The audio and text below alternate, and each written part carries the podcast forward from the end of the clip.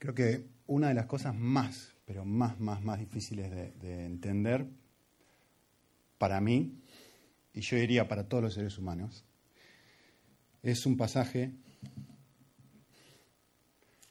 súper conocido y un concepto también muy conocido. Eh, pero como alguien dijo una vez, de acá, acá es la distancia más larga del universo. ¿sí? Entenderlo no necesariamente es sentirlo o experimentarlo. Cuando, cuando uno lee un pasaje como este, Dios hace salir su sol sobre malos y buenos y hace llover sobre justos o injustos, uno dice, pero para un segundo, frenate a pensar un minutito qué es lo que este pasaje realmente está queriendo decir. Y fíjate si no pareciera casi contradictorio a todo lo que uno constantemente siente. ¿sí? Este pasaje podríamos decirlo de muchas formas, pero yo lo resumí de esta forma. El amor de Dios hacia absolutamente todos, hice énfasis ahí, todos los seres humanos, es incondicional. El contexto de Mateo 5, ¿se acuerdan? Es hay que amar al enemigo y Dios lo hace, ¿no? Ama al enemigo, hace salir su sol sobre malos y buenos y llover sobre justos o injustos. El texto está diciendo, si quieren, podemos decirlo también de esta forma, su trato hacia nosotros no depende de cómo vivamos. A los malos y buenos les regala el sol. A los malos y buenos, voy a usar una palabra religiosa, a los malos y buenos bendice. A los malos y buenos, no importa cómo la gente se porte, su trato no es modificado por cómo cualquiera, ¿eh? noten, no dice los cristianos, dice cualquier ser humano se comporte. Su trato no se modifica. Eh, yo sé que es súper difícil captar esto. Es difícil para el cristiano y es difícil para el no cristiano. Voy a mostrárselo con este pasaje, con otros y con, con experiencia, con la vida. Eh, yo quiero que piensen esto. Miren un segundito. Pensá por un segundo que eh, sos un líder de jóvenes y es un viernes a la noche y tenés, estás preparando tu charla para hablar el sábado y tenés que hablar con todos los jóvenes y todos están súper entusiasmados porque van a escuchar y se van a sentar y van a hablar sobre un pasaje de la Biblia. Y justo te toca el pasaje de Mateo 5, donde habla, 5.28, Jesús habla sobre la pureza. Y vos estabas el sábado a la noche preparando eso y preparaste tu mensaje, las notitas, te anotaste ahí, qué lindo que esto que le voy a hablar a los chicos acerca de la pureza. Fantástico, terminás esto. Te pones a ver una película, cualquier película, y te vas a dormir.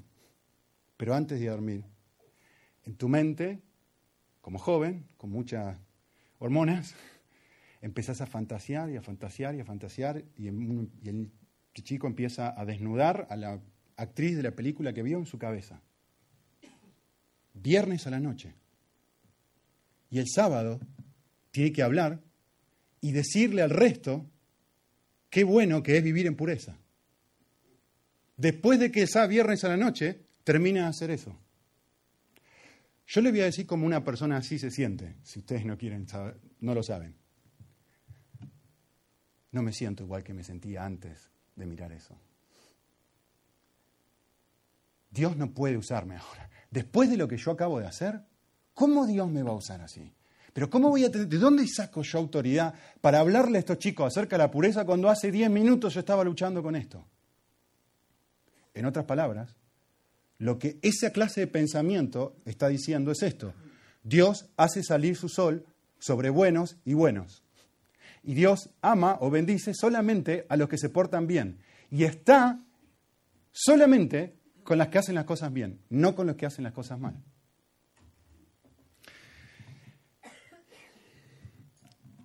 Quiero que me comprendan bien.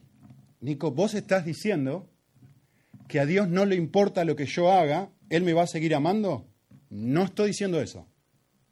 Lo que yo estoy diciendo es, a Dios sí le importa lo que yo haga, pero a pesar de lo que yo haga, Él me va a seguir amando. No es que no le importa cómo yo viva, cómo yo actúe, si lo que yo hago el viernes a la noche. No, no, no, estoy diciendo que no le importe.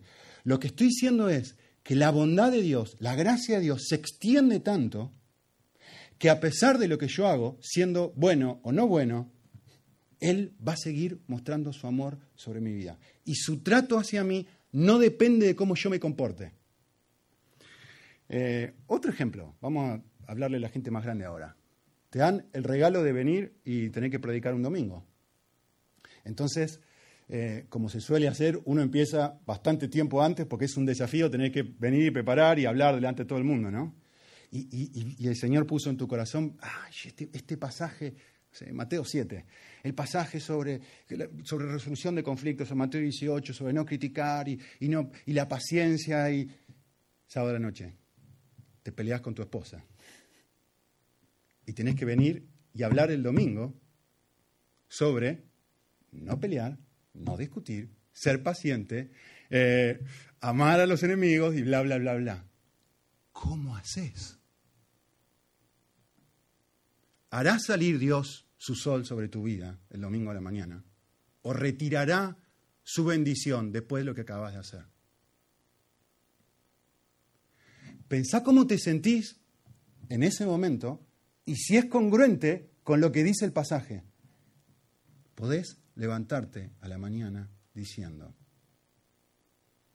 mirando el corazón de uno, mirando para arriba, un poco como el como publicano, ¿no? Que dice, soy un desastre. Y se retira perdonado. Podés venir a predicar de la misma manera. Pero es muy difícil de aceptar eso para el cristiano. Miren, les quiero dar un ejemplo. Eh, un montón de veces nosotros miramos eso y justamente como les decía recién, ¿no? Ya está. Con esto, después de lo que acabo de hacer, no importa, ponle el, nombre que quieras, ¿sí? Después de lo que acabo de hacer, definitivamente Dios no puede bendecir mi vida. Yo quiero darles un ejemplo de la experiencia, y se van a reír con algunas, no sé si se van a reír, pero por lo menos les va a causar una sonrisa interna, algunas cosas que les voy a poner aquí, algunas fotos. Yo quiero mostrarles tres personas, podría haber elegido otras, si no son las tres más importantes necesariamente, pero quiero mostrarles tres de las personas más bendecidas del planeta. ¿Sí? Y todos las conocen. Ahí va. Primera persona. Cristiano Ronaldo. A ver, este hombre es, para muchos, uno de los mejores futbolistas del mundo. Acaba de ganar el balón de oro, podemos discutir si bien o mal, pero nada, lo acaba de ganar el balón de oro. Tiene eh, probablemente si todos nosotros juntamos el sueldo hasta fin de mes, él cobra más que todos nosotros juntos en cuanto a bendición. Juega al fútbol mejor que ninguno de nosotros, está de novio con la chica más hermosa del planeta. Es la realidad, no estoy inventando, ¿no? Eh, tiene, tiene mucha, en Argentina decimos pinta, es muy guapo, tiene todas las bendiciones que un ser humano podría llegar a desear. A ver, si Dios tratara a la gente en función de cómo se comporta la gente, ¿candidato a ser bendecido? ¿Por cómo vive? Voy a poner otra persona y no estoy defendiendo ningún tipo de, partido político ni nada. ¿eh? A ver, ese presidente de turno. Este hombre, este hombre tiene el sillón que miles y miles y miles de españoles desean tiene más poder probablemente que ningún otro español, no sé, con el rey habría que verlo, probablemente tiene mucho más poder que ningún otro español. Tiene el lugar de privilegio que la mayoría o muchos españoles desean tener. Ahora, yo les hago una pregunta. ¿Será que Rajoy se levanta todas las mañanas y tiene un tiempo devocional? ¿Será que ora? ¿Será que por eso el Señor lo ha bendecido y le ha dado el, el lugar que le ha dado a esta persona? Tercer ejemplo. ¿Saben quién es ella, no? Madonna, 50 pirulos, 50 añitos. A ver, tiene, hay chicas de 19 que quisieran tener la figura que tiene Madonna a los 50. Es increíble, increíble. Esas uno mira y dice, pero no puede ser que tenga 50 años. La acabo de sacar de internet la foto, así que se los aseguro. Y no, no sé si tiene Photoshop o qué, pero es asombroso. Y uno diría, a ver, para un segundito, ¿quién, qué chica de 19 o 20 años no quisiera tener la belleza que tiene ella? ¿Qué, chica de 22, 23 años no, quería, no querría ser bendecida por el Señor diciéndome, por favor, así, así salir el sol sobre mi vida, te pido por favor? Y Dios hace salir el sol sobre la vida de Madonna. Y uno dice, para un segundito, si Dios realmente bendijera a la gente por cómo vive, yo creo que ninguna de estas tres personas tendría todo lo que tiene. Compará tu salario con el de ellos. Compará tu belleza con la de ellos. Bueno, Rajoy zafa. Por ahí alguno le gana a Rajoy. Eh, compará tu poder, tu nivel de influencia, tu popularidad. Compará eso con cualquiera de estas cosas que tienen estas personas. Tienen todo lo que un ser humano desea tener. Tiene todo lo que vos y yo anhelamos. Y muchos nosotros no tenemos. Belleza, trabajo, poder, influencia. Y uno dice, ¿cómo puede ser que Dios bendiga a esta gente de esta forma después de cómo vive? Cristiano Ronaldo viviendo con su novia. Rajoy, no voy a decir nada. Madonna, pues no tengo que, no tengo que contarles la vida de Madonna, ¿no? No hace falta. Y uno dice, ¿será que Mateo 5 es verdad? ¿Y que Dios realmente hace salir su sol? y realmente bendice a la gente no en función de cómo la gente se comporta, sino en función de cómo es Él. Quiero meditar un poquitito en la parábola del Hijo Pródigo. Y no la leímos toda porque es una parábola súper conocida. Solamente leí la, la, parte final. O leímos, mejor dicho, leyó Paqui la, la parte final.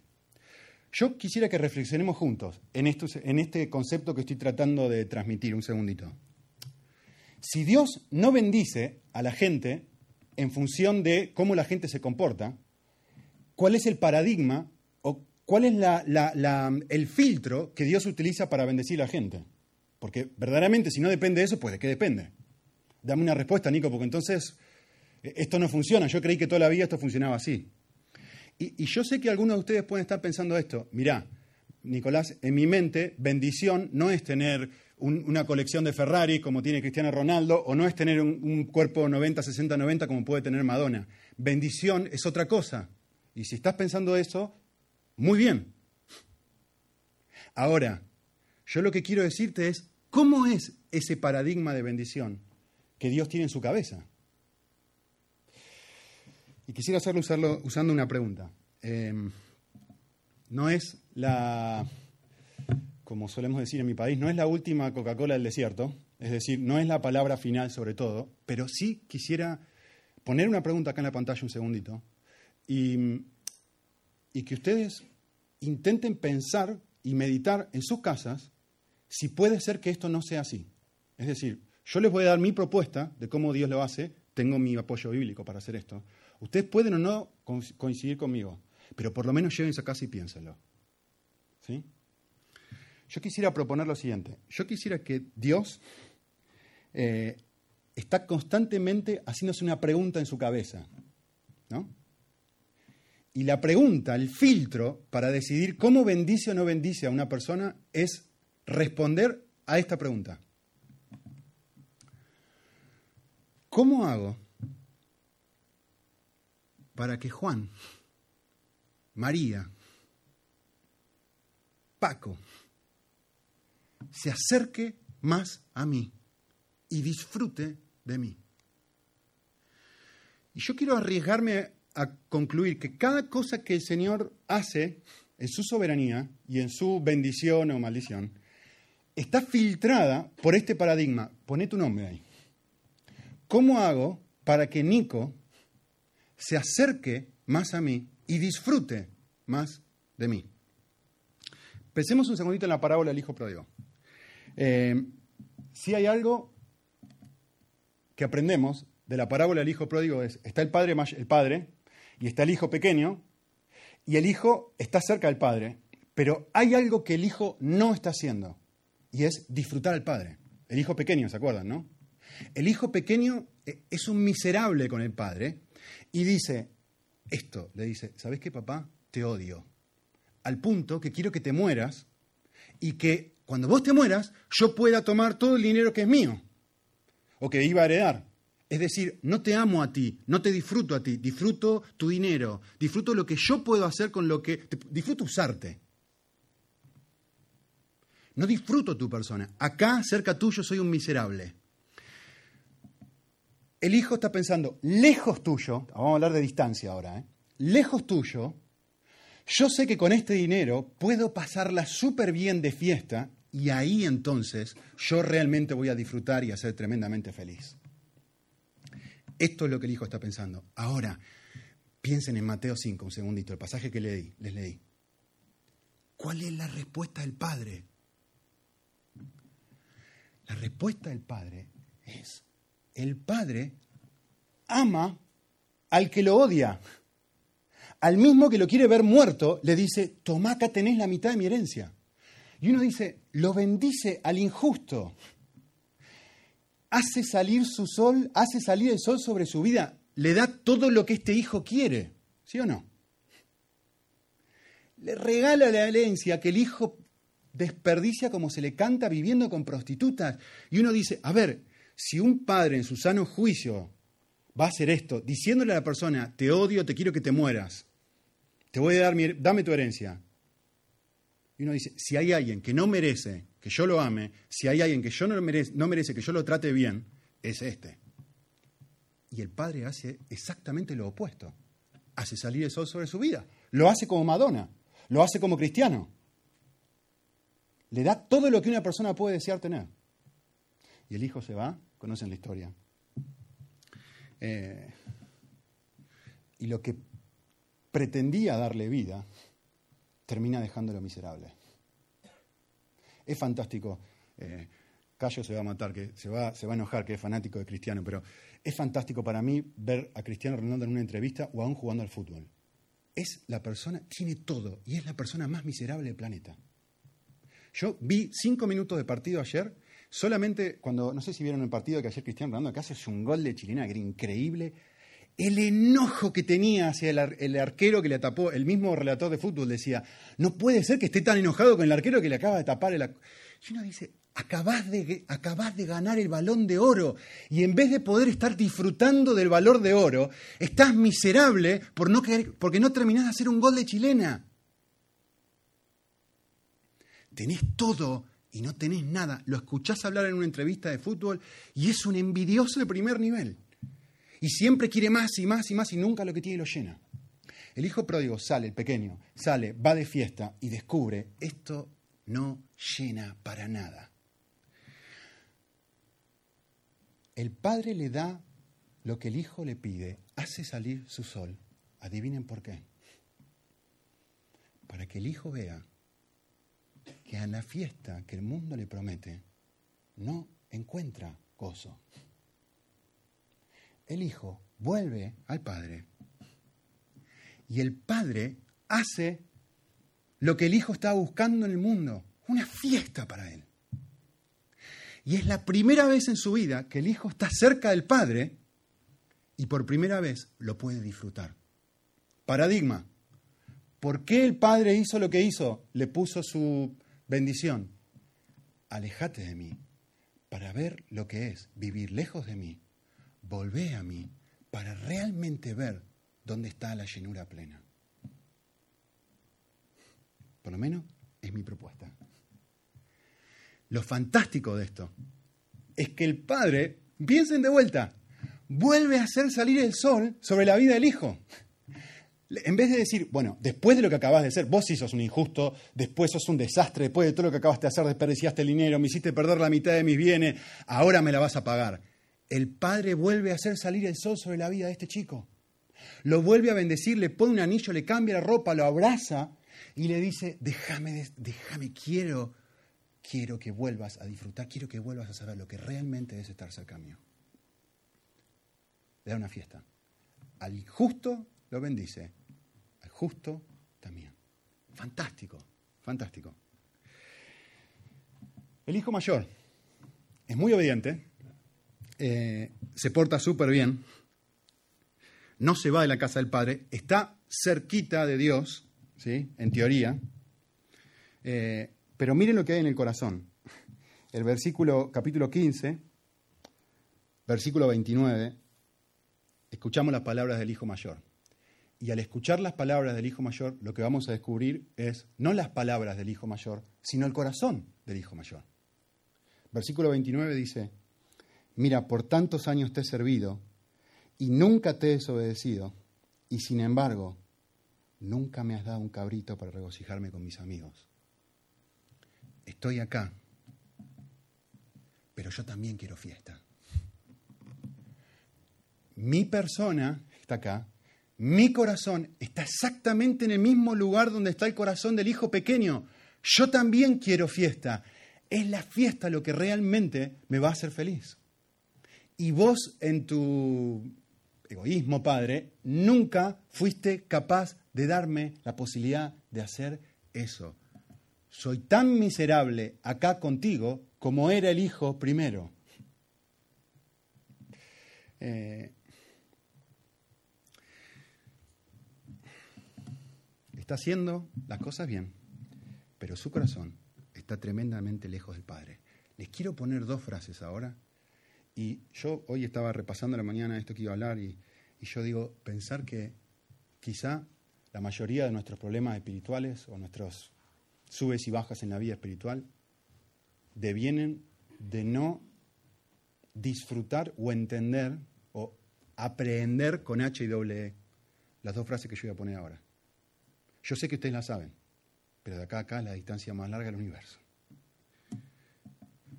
El hijo menor piensa viviendo mal, voy a perder su amor.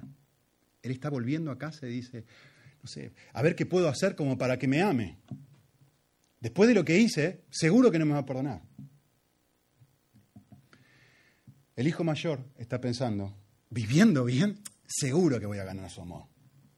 Los dos están equivocados. Los dos están pensando, él hace salir su sol sobre los buenos y sobre los malos no. Por lo tanto, yo voy a ser bueno para que Él haga salir su sol sobre mi vida y después de haber fallado y haber sido malo, seguro que el Señor no me va a bendecir. Es lo que piensa el hijo pequeño. Quiero decirles algo. Voy a usar una. les voy a hacer una pregunta y eh, ustedes probablemente se van a ofender. Hice esta pregunta en Egipto hace cuatro semanas atrás y casi me acuchillan. ¿Sí? Literalmente. Porque es una herejía lo que voy a decir ahora. Pero quiero que piensen ¿Cuánto pensamos así? ¿Sí? Estaba con un grupo de 25 plantadores de iglesias que van a ir al mundo musulmán a trabajar y a comenzar un, ministerio de cero en Sudán. Son los únicos 25 personas que tienen la posibilidad, los únicos 25 misioneros en el mundo, literalmente, que pueden entrar a Sudán. Son los únicos. Todos los misioneros de Sudán han sido expulsados y no hay ningún tipo de misionero que pueda entrar a Sudán. Ahora, en este instante que estoy hablando con ustedes, la única razón por la que pueden entrar es porque son sudaníes. Entonces no lo pueden dejar no entrar. Y está en Egipto. Se acaban de graduar hace cuatro o cinco días. Y les dije esto. Casi me matan, ¿eh? Les dije esto. Les hago una pregunta. Dios, ¿responde las oraciones de los musulmanes?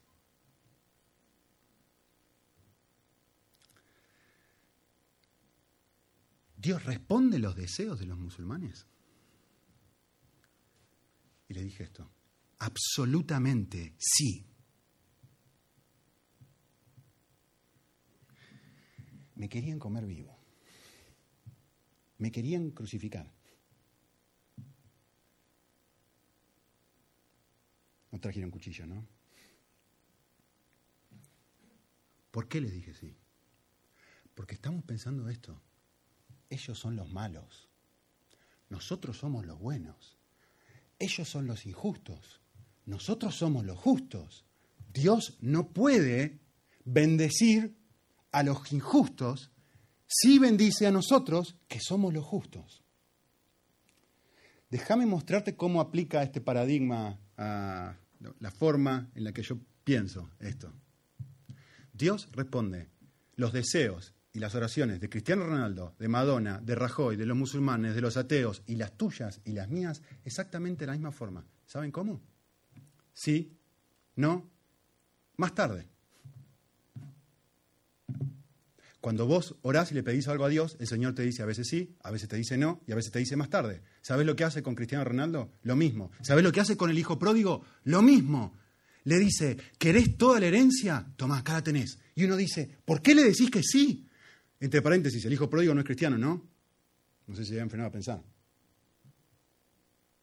¿Por qué le dice sí? ¿Por qué hace salir el sol sobre su vida? Mi paradigma. ¿Cómo? ¿Qué determina que diga sí, no o más tarde? Es esto. ¿Cómo hago para que mi hijo pequeño se acerque a mí y disfrute de mí? ¿Saben cómo hago? Le doy la herencia, que vaya, que viva esto, que se dé cuenta que no lo llena, que se dé cuenta que ganar el balón de oro te deja tan vacío como al principio, para que te acerques a mí y finalmente caigas en razón y diga, mejor me entonces que ahora, qué estúpido que soy, qué estaba haciendo, qué estoy haciendo acá, qué estúpido que soy viviendo de esta forma, si vivir cerca de Dios es lo mejor que me puede pasar. Qué idiota que soy que sigo insistiendo, insistiendo, insistiendo con encontrar vida acá y lo único que hace es dejarme vacío. La única diferencia, no tengo un cosito para marcar, la cruz que les puse ahí es la conversión. La única diferencia entre un no cristiano, ponele Madonna, cristiano, Ronaldo o quien sea, un musulmán, y nosotros, es que a ellos responde o filtra lo que hace, cómo hace salir eso sobre su vida, en función de cómo más cerca se acerquen a su conversión. Y a nosotros filtra todo post-conversión en función de cómo nos acerquemos a Él a conocerlo más. Es exactamente lo mismo. Es exactamente igual. Esa es la forma de explicar, eh, por lo menos en mi mente, cómo una persona tan bendita puede portarse tan mal. El Señor está dejándolo salirse con la... A ver, como alguien dijo una vez, ¿saben qué hace Dios cuando quiere disciplinarnos? Responde nuestras oraciones.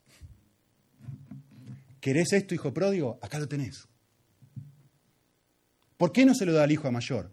Porque al hijo mayor no le sirve eso. Al hijo mayor le sirve no tener una fiesta acá para que él se dé cuenta, estás físicamente cerca, pero tu corazón está tremendamente lejos de mí. Los dos tienen exactamente el mismo problema. Eh, quisiera pensar en el segundo pasaje. Y yo sé que es un pasaje súper conocido y un pasaje muy hablado, eh, pero quisiera que pensemos un minutito en la persona del fariseo y un minutito en la persona del publicano. Miren esto.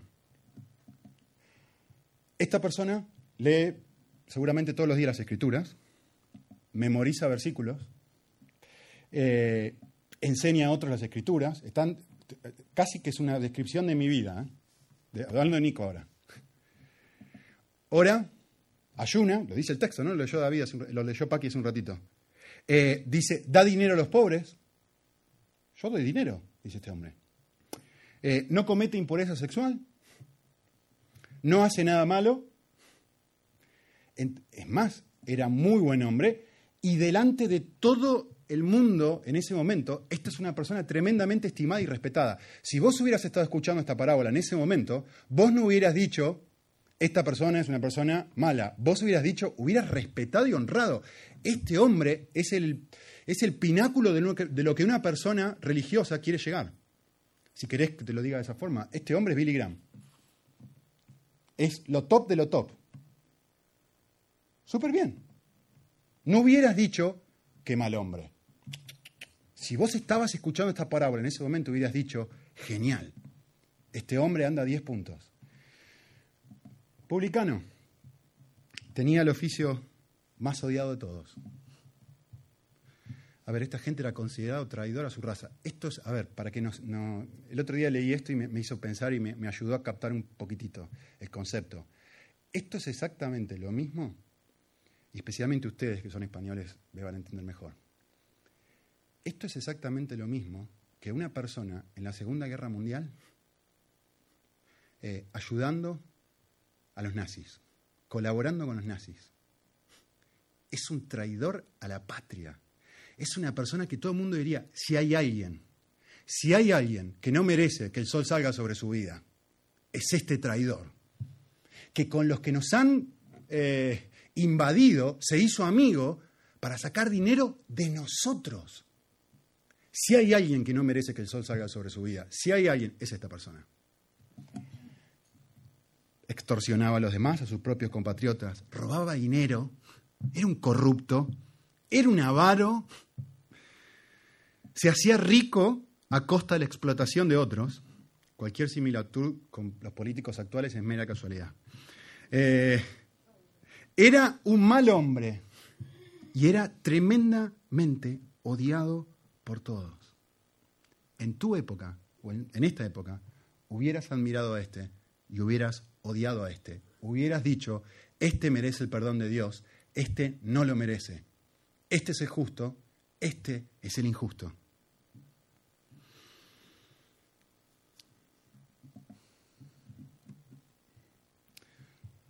Jesús nos dio esta parábola para aquellos que estamos convencidos que Dios nos va a aceptar en función de cómo vivimos.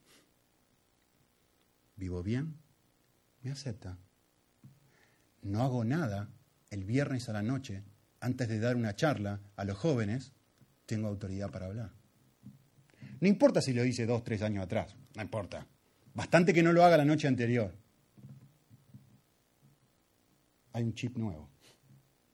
Lo que, Dios está, lo, que la parábola está queriendo corregir es, pero. O sea, no, no soy bueno, Señor, ahora.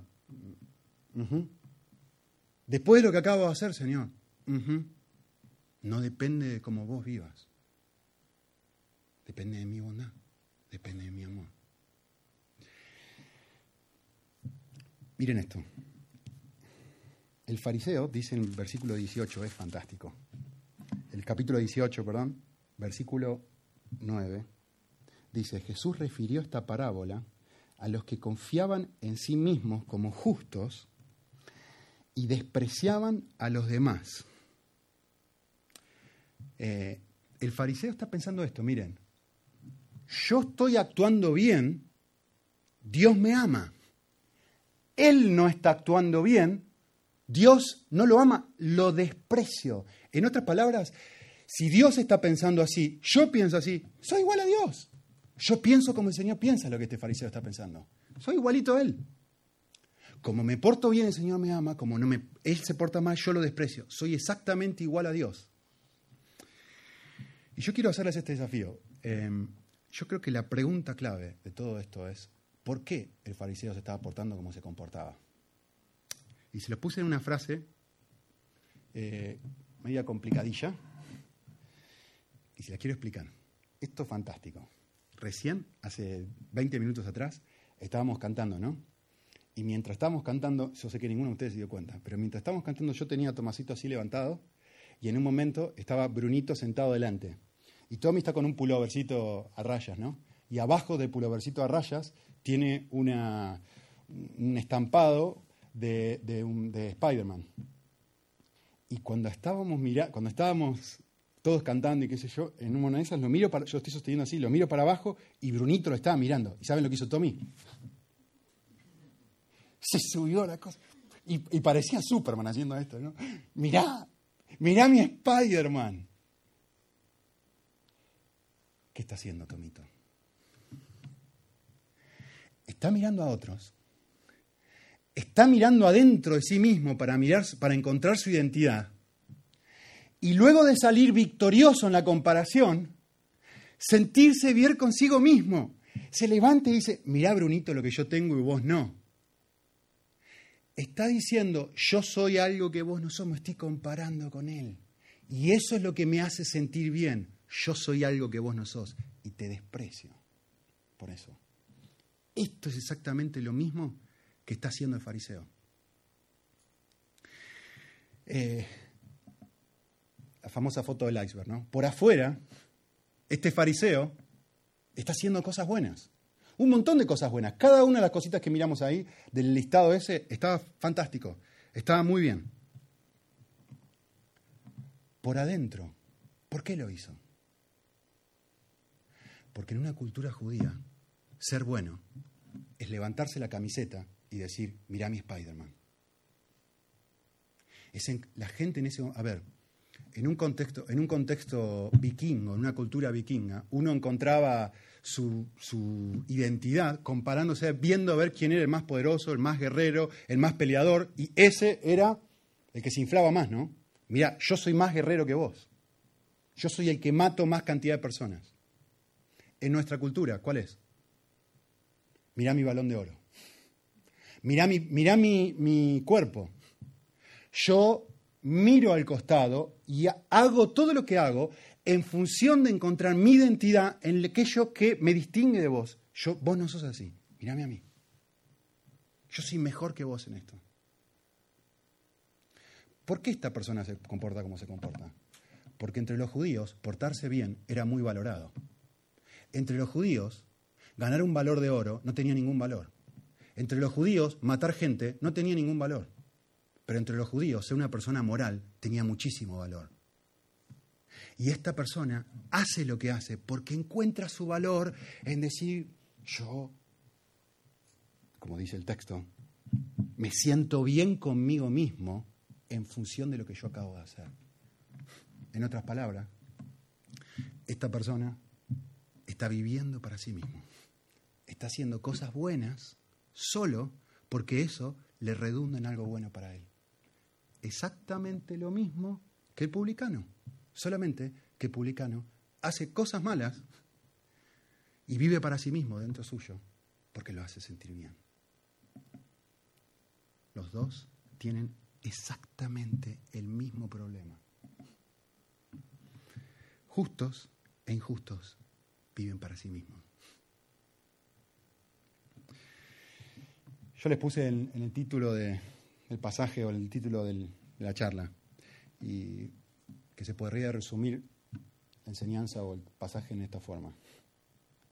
Tengo que arrepentirme de mi bondad para realmente poder arrepentirme de lo profundo de mi pecado. Hacer cosas buenas no es necesariamente no estar viviendo para sí mismo. Quisiera terminar compartiéndoles algunas formas en las que nosotros, como el fariseo, nos autojustificamos o vivimos de esta forma. Miren, primera, ¿cuándo soy como el fariseo? Cuando me comparo favorablemente con otros y me felicito por ser más espiritual. En ese momento tengo que arrepentirme de mi bondad.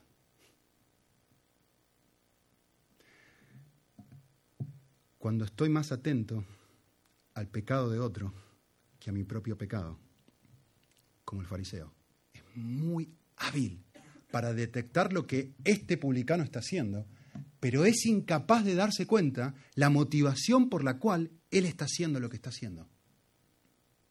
Cuando estoy más atento al pecado de otro que a mi propio pecado, entonces tengo que arrepentirme de mi bondad, para realmente poder arrepentirme de mi pecado.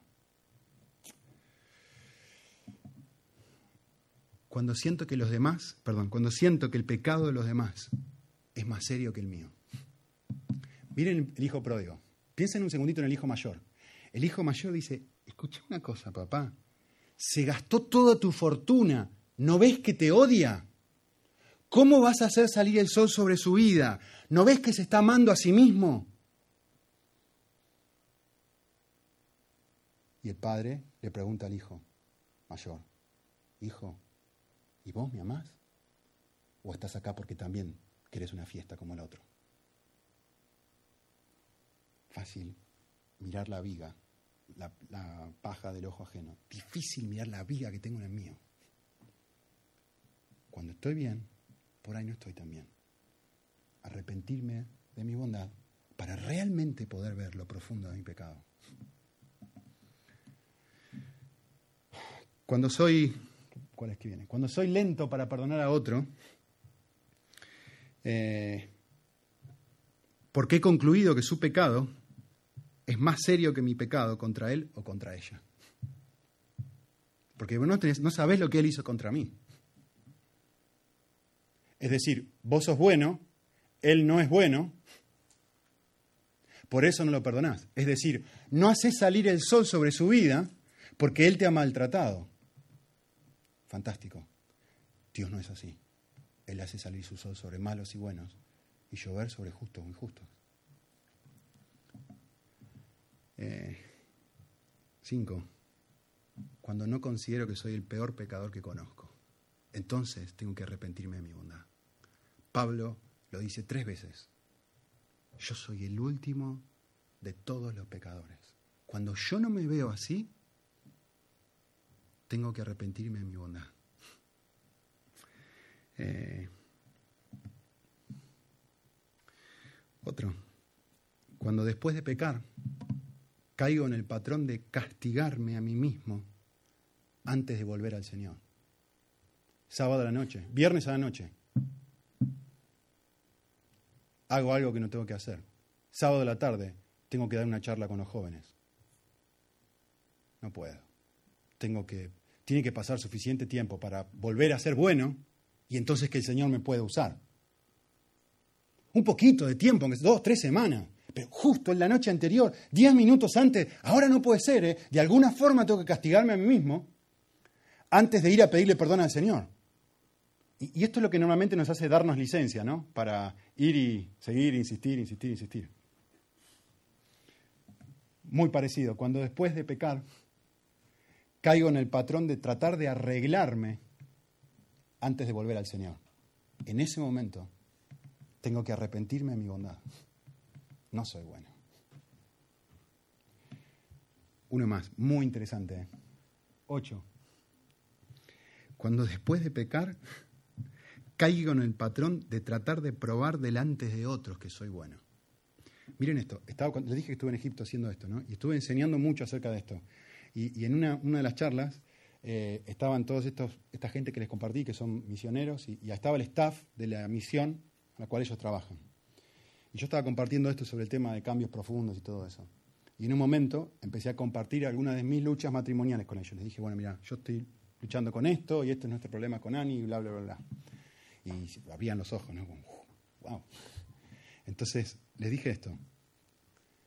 Les dije, nosotros tenemos problemas, y estaba una pareja que son parte de del staff, y yo le dije, miren, yo tengo problemas, Annie tiene problemas.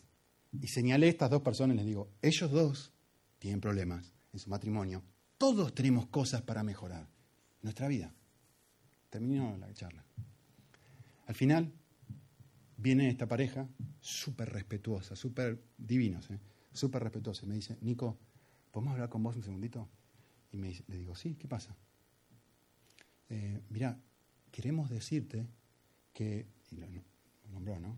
Si queremos decirte que nosotros no tenemos problemas en nuestro matrimonio.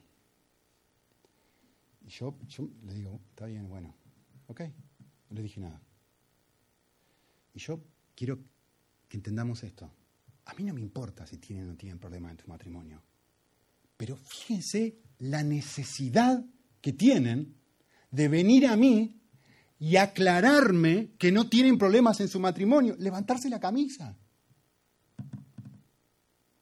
Si no tenés problemas en tu matrimonio, ¿qué necesidad tenés de venir y decírmelo a mí? Estás tratando de probar delante mío que sos bueno. No sé si me entienden. A ver, si tenían o no tenían, lo de menos. Cuando yo pienso, cuando no veo la realidad de mi persona, soy como el fariseo. Cuando sí veo la realidad de mi persona, soy como el publicano. Una o dos más y terminamos. Cuando después de pecar caigo en el patrón de decirle, en el patrón orgulloso, de culpar a los demás por mi respuesta. Me hizo enojar. No es que yo soy malo, no es que yo me enojé, me hizo enojar. La, la maldad está en los demás, no está en mí. Yo soy el bueno y, mi jefe o mi cónyuge me hizo enojar, pero yo no soy el malo. ¿eh? Yo culpo a las circunstancias, ocupo a las demás personas, es decir, yo no. Cualquiera, es, decir, ¿qué estoy diciendo con esto? Soy una muy buena persona con muy malas circunstancias. O con muy mala gente, rodeado de muy mala gente. Yo soy el bueno. Necesito arrepentirme de mi bondad para realmente poder ver por primera vez mi pecado. Tengo que arrepentirme de mi bondad porque no es mi bondad la que me acerca a Dios. Es su bondad la que constantemente me busca para que yo me acerque a Él. Y por eso el paradigma que les di antes. Dios está constantemente buscando y organizando y planeando mi vida para que yo vuelva a reconocer lo mismo. No depende de lo que vos hagas. No depende de ser bueno. No depende de ser justo o injusto. Déjame recordarte una cosa. Cristo murió una sola vez. Miren lo subrayado. El justo por los que realmente pueden ver lo que son, los injustos. ¿Con qué objetivo? Ahí tiene el paradigma para llevarme a Dios. Termino leyendo algo. Cuando mi eh, corazón redescubre esto, ya no tengo necesidad de justificar mi maldad. La aceptaré con humildad. Reconoceré mis defectos y caídas. Dejaré de intentar probarme a mí mismo y al mundo y a Dios que soy bueno. Me arrepentiré no solo de mi pecado, sino también de mi supuesta bondad. Y me encontraré una vez enamorado, una vez más enamorado, del único que hace salir su sol